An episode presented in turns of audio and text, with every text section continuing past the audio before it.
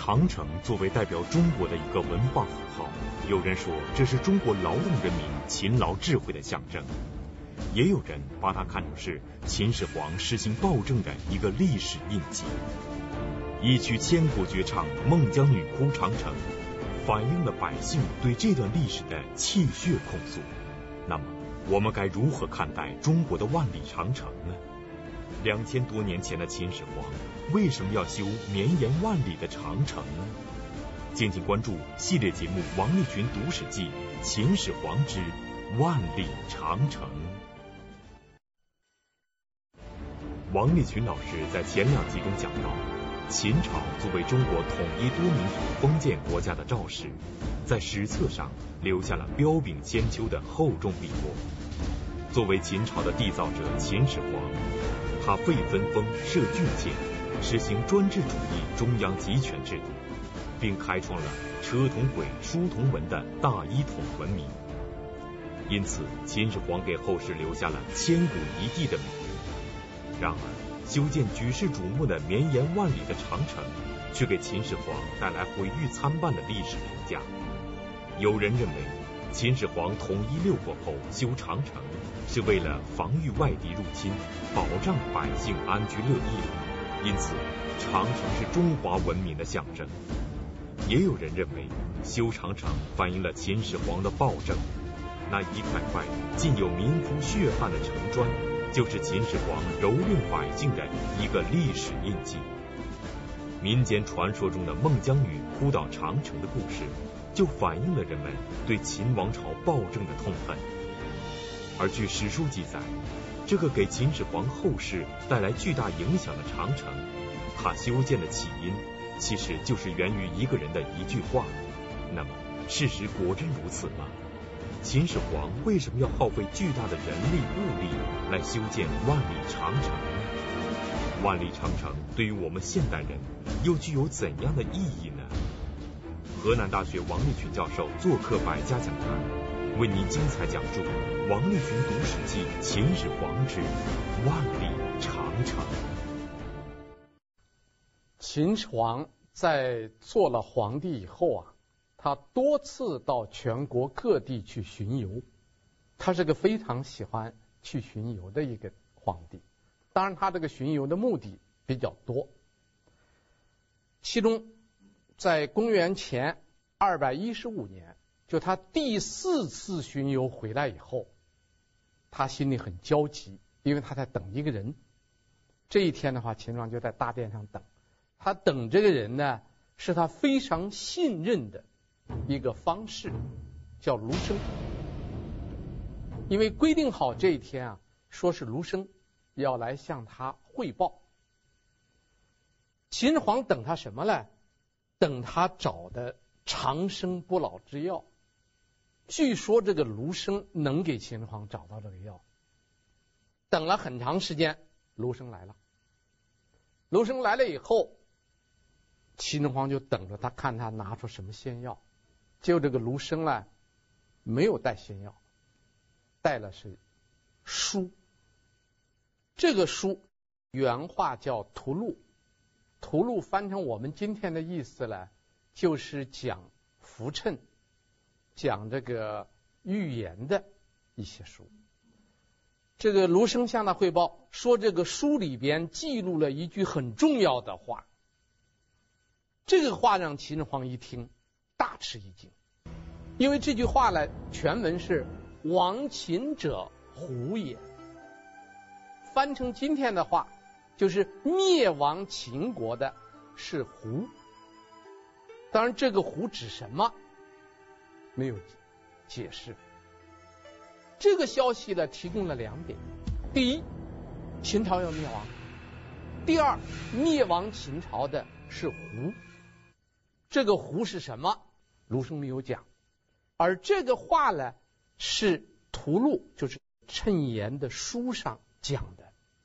所以秦始皇听了以后啊，心里非常失落。他本来是等仙药的啊，结果得到了是一句话，而这句话还特别不中听。所以秦始皇听了以后就很震惊。他仔细想了一下，他就断定这个“胡”指的是胡人。那么胡人在秦帝国建立以后，指的是谁呢？匈奴。在《史记》的《秦始皇本纪》中间记载，秦始皇听了这句话，立即下令叫大将蒙恬上阵，给蒙恬交代了一个任务，带三十万大军去攻打匈奴，然后又接着叫蒙恬修万里长城。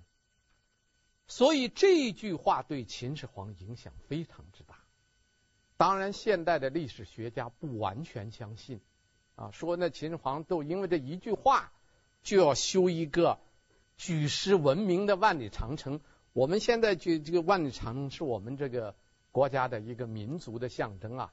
据说说在那个太空看地球，唯一能看到的就是这个长城。但这个长城，据《史记》的秦始皇本纪的记载，就是卢生这一句话。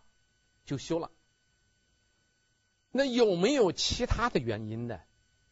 我觉得这个话呢，应当这样看：首先，这句话在秦始皇肯定有很大的触动啊。这个原因很简单，第一，他相信卢生，卢生是他最信任的一个方式，所以卢生带来了这个书上记载的话，他深信不疑。如果他要不相信卢生，他就不会相信卢生能给他找来长生不老之药，所以他信这句话。这个秦始皇做了皇帝以后啊，他对这个图谶就谶言这一类的预言，他很相信，这是一点。再一个的话呢，这个话给他带的刺激太大，因为亡不但意味着个体生命的结束。而且亡还意味着一个王朝的国运的终结，所以秦始皇很震惊。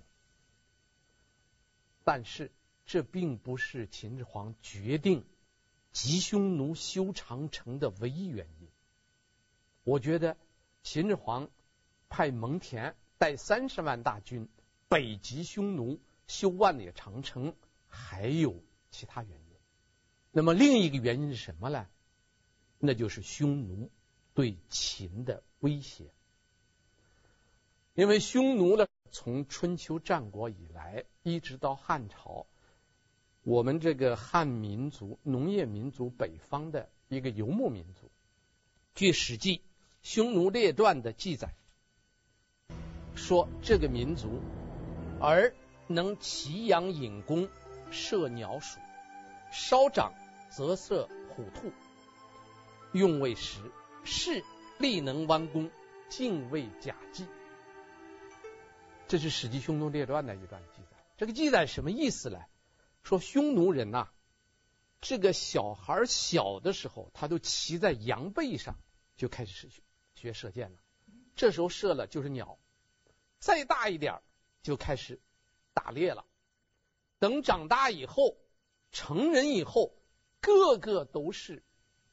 这个射箭技术极精的剽悍的骑兵，所以这个匈奴人呐，作为一个游牧民族，他的生存环境决定了他善于骑马射箭，所以这个民族对农耕民族来说威胁很大，而且在战国时期，当时北方和匈奴接壤的三个国家，秦国、赵国。燕国都受到匈奴的威胁，所以秦、赵、燕都和匈奴交界的地方修了长城，就是各国修了自己防御匈奴的长城。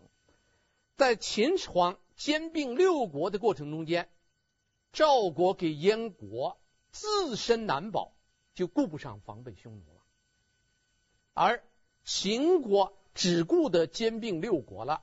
也顾不得去防备匈奴了，所以当秦统一六国的时候，其实匈奴趁着这个中原的这个混战，匈奴的军队主力南下，占了河套、阴山这些地方都占领了，所以匈奴对当时这个秦帝国威胁很大。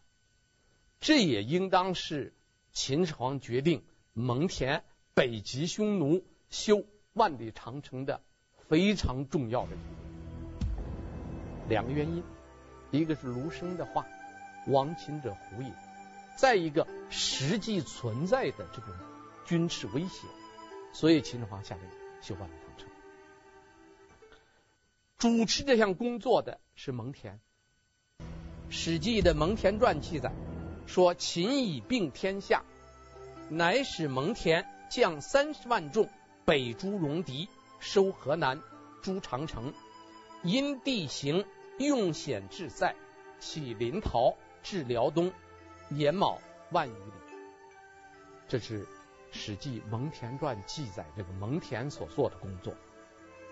秦代的长城啊，它的西边是从那个甘肃的临洮开始，一直到辽东。蒙恬用四年时间把它修好了。这个四年时间修一个万里长城，那是速度是相当快的。这其中有一个很重要的原因，就是他利用了原来秦赵燕三国的旧的长城。秦国的长城，昭襄王时期修的；赵国有长城，燕国有长城，所以秦长城的西段用的是秦国的，中段用的是赵国的，东段用的是燕国的。秦始皇并不是第一个修长城的，但是长城正因为秦始皇而有了一个响彻后世的名字——万里长城。长城其实最早出现于春秋时期，楚国修建的方城是我国最早见于记载的长城。到了战国时期，很多诸侯国，比如齐、燕、赵、秦、魏，他们为了加强防御和划定疆界，都纷纷修筑了长城。到了秦朝统一六国之后，秦朝在秦赵燕三国长城的基础上修筑了万里长城。之后的汉朝一直到明朝，历朝历代都修建有长城，而我们现在最容易看到的、保存较为完整的长城是明朝修建的。实际上，春秋战国时期许多诸侯国以及之后各朝各代修建的长城长度相加超过了十万里，所以长城堪称是上下两千年、纵横十万里的伟大工程奇迹。显然，长城作为一道高耸的、绵延不断的长墙，它在冷兵器时代所具备的军事效应是不言而喻的。但是，它所耗费的人力和物力也是惊人的。长城在保护农耕民族的这个同时，修长城的时候，秦代的老百姓为此付出了巨大的代价。因为当时修长城主要是三种，一种是罪犯，一种是征发的民工，第三种就是军人。这三种人都要参与长城的修建，所以修这个长城啊，死了很多人。现在我们看到了比较早的有关长城修长城死人这个较多的一个重要记载，是郦道元的《水经注》。郦道元《水经注》《河水注》中间记载了一段话，这段话是郦道元引了这个别人的，他的原话这样子：故阳泉物理论曰，秦始皇使蒙恬筑长城，死者相主。民歌曰：生男慎勿止，生女补用补，不见长城下，是害向直柱。这个话的意思是什么呢？说秦代流传那个民谣，生了男孩掐死他，别让他活；生了女孩，用最好的食品来喂养。你没有看见那个长城，它是无数男性的尸骨把它垒起来的。这是《水经注》《河水注》里明确记载的一个民谣。这是一首很完整的五言诗。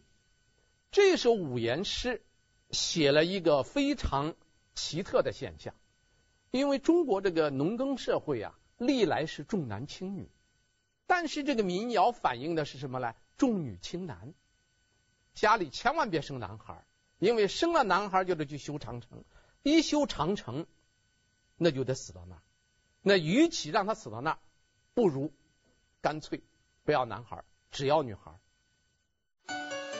您现在收看的是《百家讲坛》栏目。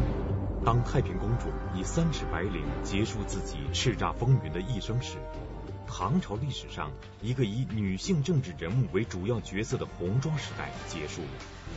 然而，它带给人们的思考却刚刚开始。出身高贵而又富有政治权谋的太平公主，为什么没能像她的母亲武则天那样登上权力的顶峰？太平公主和武则天究竟有着什么样的差别呢？敬请关注系列节目《太平公主之走向开元》。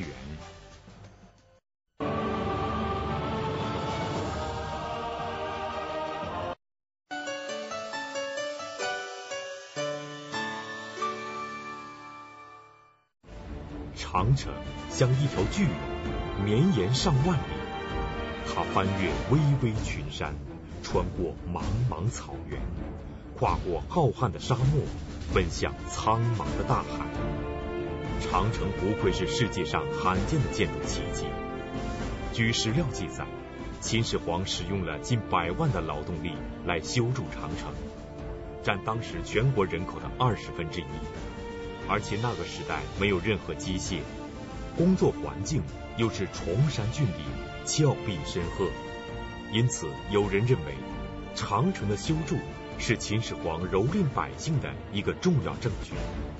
妇孺皆知的民间故事《孟姜女哭长城》，就反映了当时修筑长城劳役的残酷，寄托了人们对秦王朝暴政的痛恨。那么，孟姜女哭长城的故事究竟是如何流传下来的呢？这个故事与秦始皇的暴政究竟具有怎样的关系呢？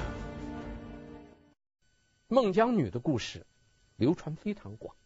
其实这个故事啊，它的原型是《左传》襄公二十三年的一段原始记载。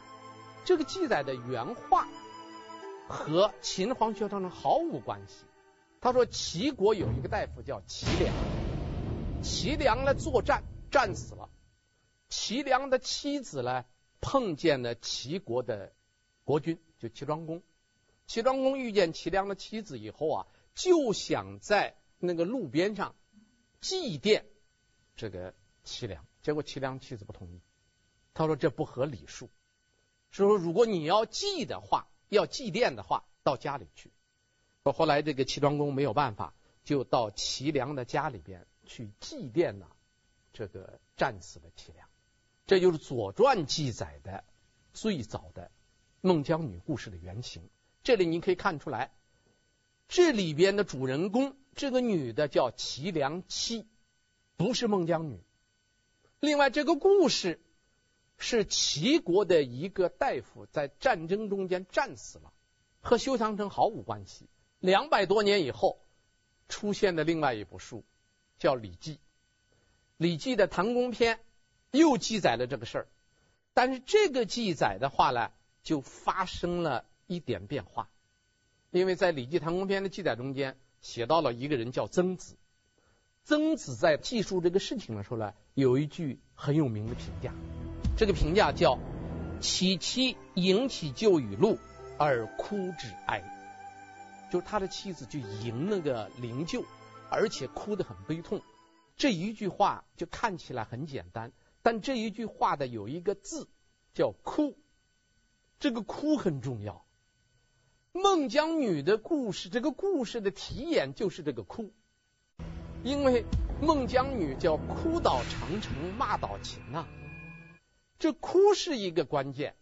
原来《左传》的记载中间没有哭，到了《礼记》中间出现了哭，这是它的第一个演变。到了汉代，孟姜女的故事。又出现演变，当然这时候还没有出现孟姜女啊，还叫做齐梁妻。这时候出现了一个大学者，叫刘向，他和他的儿子刘歆两个人是第一次大规模整理中国图书的人。大家都知道秦始皇焚书坑儒，把书都给烧了，所以到汉代开国的时候呢，汉代的皇帝就叫老百姓献书。后来老百姓献的书多了，堆积到宫廷里没有办法，然后呢，这个时候呢就找了个大学者叫刘向。后来他的任务没有完成，因为他的儿子刘歆，他父子两代负责整理老百姓献的书，所以刘向就编了两部书，一部书叫《说苑》，是个历史故事集；另一部书叫《列女传》。这两部书都提到了齐梁期。在刘向的《说苑》这部书里边，有这么一段话，他说：“启其闻之而哭，城谓之赤，而语为之崩。”什么意思呢？说齐梁的妻子啊，知道她丈夫战死了就哭，这一哭呢，城崩了。这刘向的《说苑》中间第一次出现齐梁妻哭，把城给哭崩了，这增加了一个新的元素。在《列女传》中间的话呢，又增加了一个情节：齐梁的妻子在安葬齐梁之前呢，她先沉尸城下，就把她丈夫的尸体啊摆在那个齐国的城下，然后就哭，哭了十天，哭了十天以后呢，城崩了。崩了以后，她去把她丈夫安葬了。安葬完了以后，这个齐梁的妻子投水自尽，殉情了啊，殉情了。所以刘向在《说苑》跟《列女传》中间增加了两个情节，一个是哭夫崩城，再一个殉情自杀，两个新的情节出现了。这是汉代。但是直到这个时候为止，还叫齐梁妻，不叫孟姜女。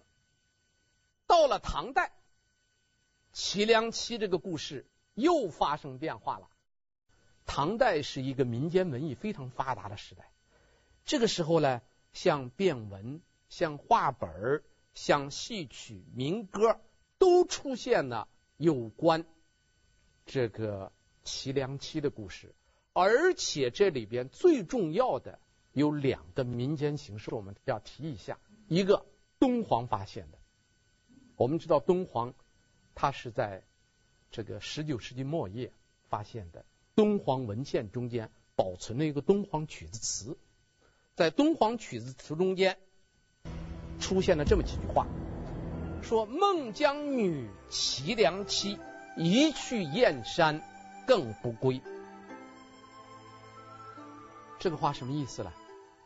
孟姜女齐梁妻，这就说孟姜女跟齐梁妻是一个人，是一个人。这是敦煌曲子中间传下来的，所以我们现在就基根据这个文献，就基本上可以断定，孟姜女的名字最最早的我们现在看到的记载就是唐代，唐代的齐梁妻变成了孟姜女。而且一去燕山更不归，那是往长城那儿去了。而且在这个残存的曲子中间，还有送寒衣，就为他送衣服这个情节，这是第一个变化。第二个，因为唐代是一个诗歌鼎盛的时期，在唐代的诗人中间有一个群体很扎眼，是和尚，他还是诗人。所以这一类诗人呢，我们有一个称呼叫诗僧。唐代有一个诗僧，这个人叫贯休。贯休就写了一首诗，题目就叫《齐梁妻》。我给大家读一下，说：“秦之无道兮，四海枯；筑长城兮，折匈奴。逐人逐土一万里，齐梁真夫啼呜呜。”上无父兮，中无夫；下无子兮，国夫孤。一号城崩塞色苦，再号齐梁无出土。皮魂急魄向逐归，陌上少年莫向飞。这是一首这个叙事诗。当然带有的抒情色，基本上是个叙事诗。他这个意思是说的话呢，秦始皇修万里长城啊，死了很多人，而且的话呢，这个修长城是一边筑城，一边就是逐人，把那个死的人都筑到那个城墙里边去了。结果齐梁的妻子呢，她的丈夫死了，她又没有孩子，所以呢，她就哭，哭的把城哭崩了。是一哭把城哭崩了，再哭，齐梁妻子把她丈夫的尸骨从崩塌的城墙里哭的给崩出来了。这个故事的话呢，就非常明显了。这孟姜女哭长城的故事到这儿基本上都出来了。如果我们要概括一一下七个字儿：哭倒长城，骂倒秦，全出来了。哭城、骂秦全有了。所以孟姜女的故事直接给秦始皇对接起来，是到了唐代。但是我们从历史文献的角度来看啊，这完全是民间故事，我们不能说胡扯啊。这文献有记载，我们不能说胡扯，但是民间故事，它和文献的历史事实完全不同，至少有两点。第一，史书根本没有记载所谓的孟姜女哭长城的事情。我们看到最早的《左传》的记载是齐梁妻，不是哭长城，这是第一点。再一点，谁也不能给长城哭倒。谁哭了能把城墙哭倒啊？汉代的有一个著名的一个学者叫王充，他的《论衡·感虚篇》就明确的批判把长城哭倒这件事。他这样说的：“夫言向城而哭者实也，城为之崩者虚也。”他说：“你对着城墙哭，这是真的；把城哭倒了，这是假的。”这个王充在论衡中就批判这件事情啊。不过我们应当这样看，王充呢是就历史事实而言，就文献来讲，绝不会这样的。你哪能哭，能把城哭倒？那不就你等于制造地震的吗？那不可能的事情啊。但是这个是个真是个民间故事，而且是流传极广，而且是。这个孟姜女哭长城的事情的话呢，现在列入非物质文化遗产的，而我们国家的各种各样的民间文艺都说唱这个东西，还老百姓就爱听啊！你说是假的，老百姓都听，代代相传，从唐代开始，这个你怎么解释的呢？民间故事应当看作是一种民间舆论。在这个民间舆论中间，我们至少可以看出来三点：第一，秦始皇是暴君，修长城是暴政，老百姓对暴政极其反感。这三点可以从孟姜女哭长城的故事中看得出来。之所以出现这个故事，是因为封建社会老百姓没有话语权呐，老百姓他没有一个。表达自己爱憎的一个平台，孟姜女的故事呢，刚好给他了一个平台。所以孟姜女哭长城的事情呢，应当是看作它实际上是一种文化现象。这里边出现的几个人都是文化符号。秦始皇不是历史上那个秦始皇，秦始皇是中国。封建史上一切暴君的一个文化符号，长城呢？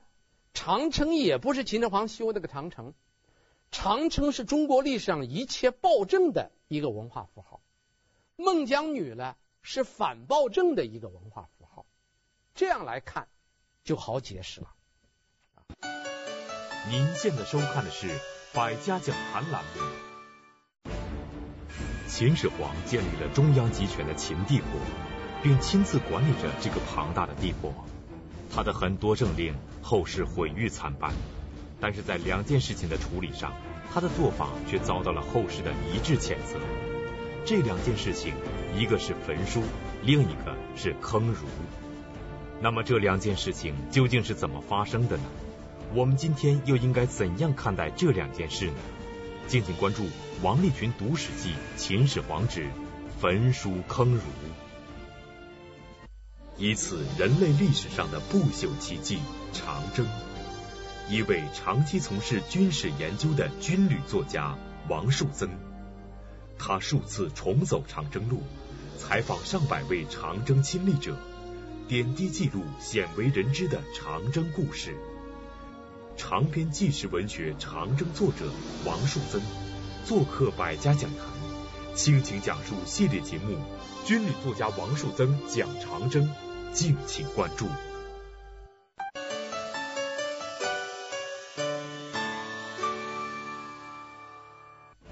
通过王立群教授的介绍可以看出，历史上孟姜女哭的并不是秦长城，而是山东的齐长城。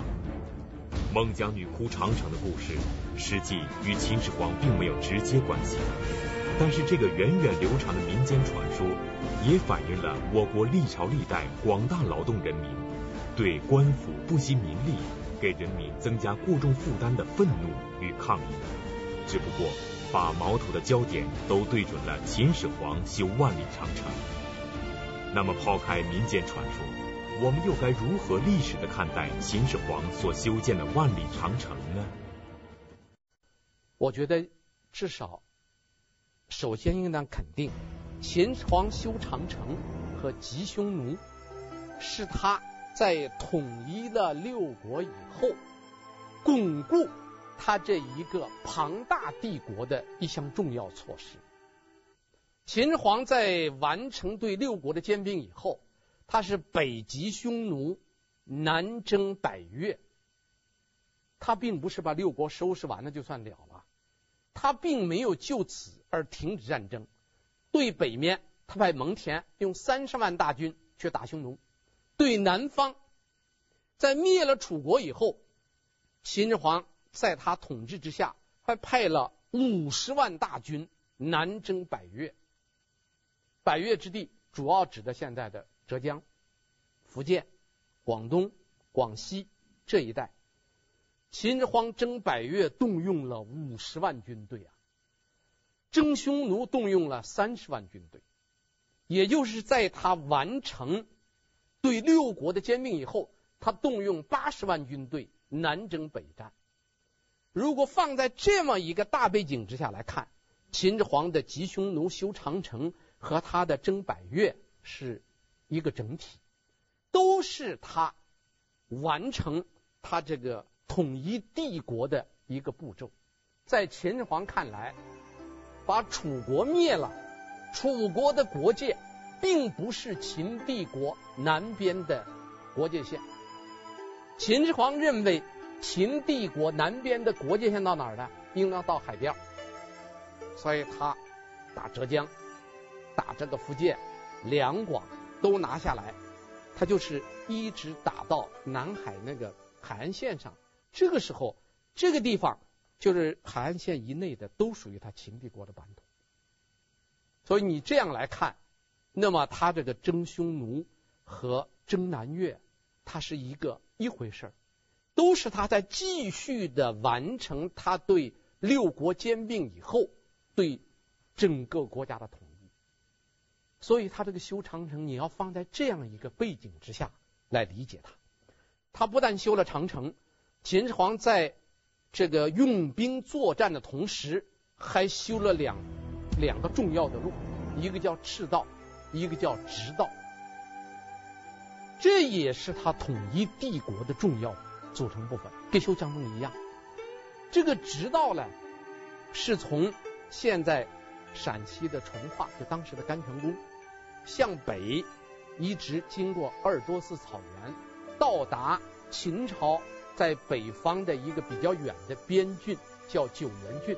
九原郡的治所就是今天的包头市，内蒙的包头。这条路呢，基本上是南北的，南北走向的，所以称之为直道。这个直道是和长城对应的。这个直道，它一方面是个交通线。另一方面是个运兵的快速通道，按我们今天的说法，高速公路啊，高速公路是秦始皇调兵，因为秦始皇有了这个直道，他可以迅速把他关中的军队调到长城一线。这是修了赤道，这个直道。另外，他修赤道，他这个赤道的，就是以首都咸阳为中心的一个公路网。这个赤道就更大了，它有通往洛阳的东方大道，有通往陇西郡的西方大道，有到达南阳的武关道，还有到太原的这个临晋道。还有穿过秦岭到巴蜀的这个秦蜀栈道，它就是以秦朝的都城咸阳为中心修了一个四通八达的公路网。啊，这个当然现在还有一些地方发现说那个秦朝修这个这个赤道哈，在有些地段呢就类似火车，说说那秦皇时期已经发明了火车。那个当然，那个火车不是蒸汽机，是马拉的，啊，马拉的，它铺了有那个枕木，然后呢，那个枕木的宽度呢，刚好是马的蹄子跑起来，正好跑到那个枕木上，啊，说在河南的南阳发现了一段。总而言之，这个赤道直道是秦皇修的这个公路，啊，所以我们知道这个秦皇他统一中国以后啊，他采取了很多办法。来巩固他这个帝国，所以秦皇修长城呢，我们应当这样来看啊，就这样就这是我们要讲的第一点。第二点呢，我们知道秦始皇呢，一个呢他是集权皇帝，他把权力要集中到手里边去；再一个呢，秦始皇是个功臣皇帝，在他统治的十二年中间，他修长城、修直道、修赤道、修皇陵、修宫殿，最有名的阿房宫。所以这个皇帝在位十二年，大兴土木。这个换句话说，在秦皇在位的这十二年，全国到处是建筑工地，到处的大兴土木。但是在秦始皇所有的大兴土木的建筑中间，我们应当划分为两类：一类皇陵宫殿，这一类纯粹是为了他个人生前享受。死后享受的这一类东西，应当坚决予以批判。但是另一类，像赤道、像直道、像长城这一类，是有利有弊。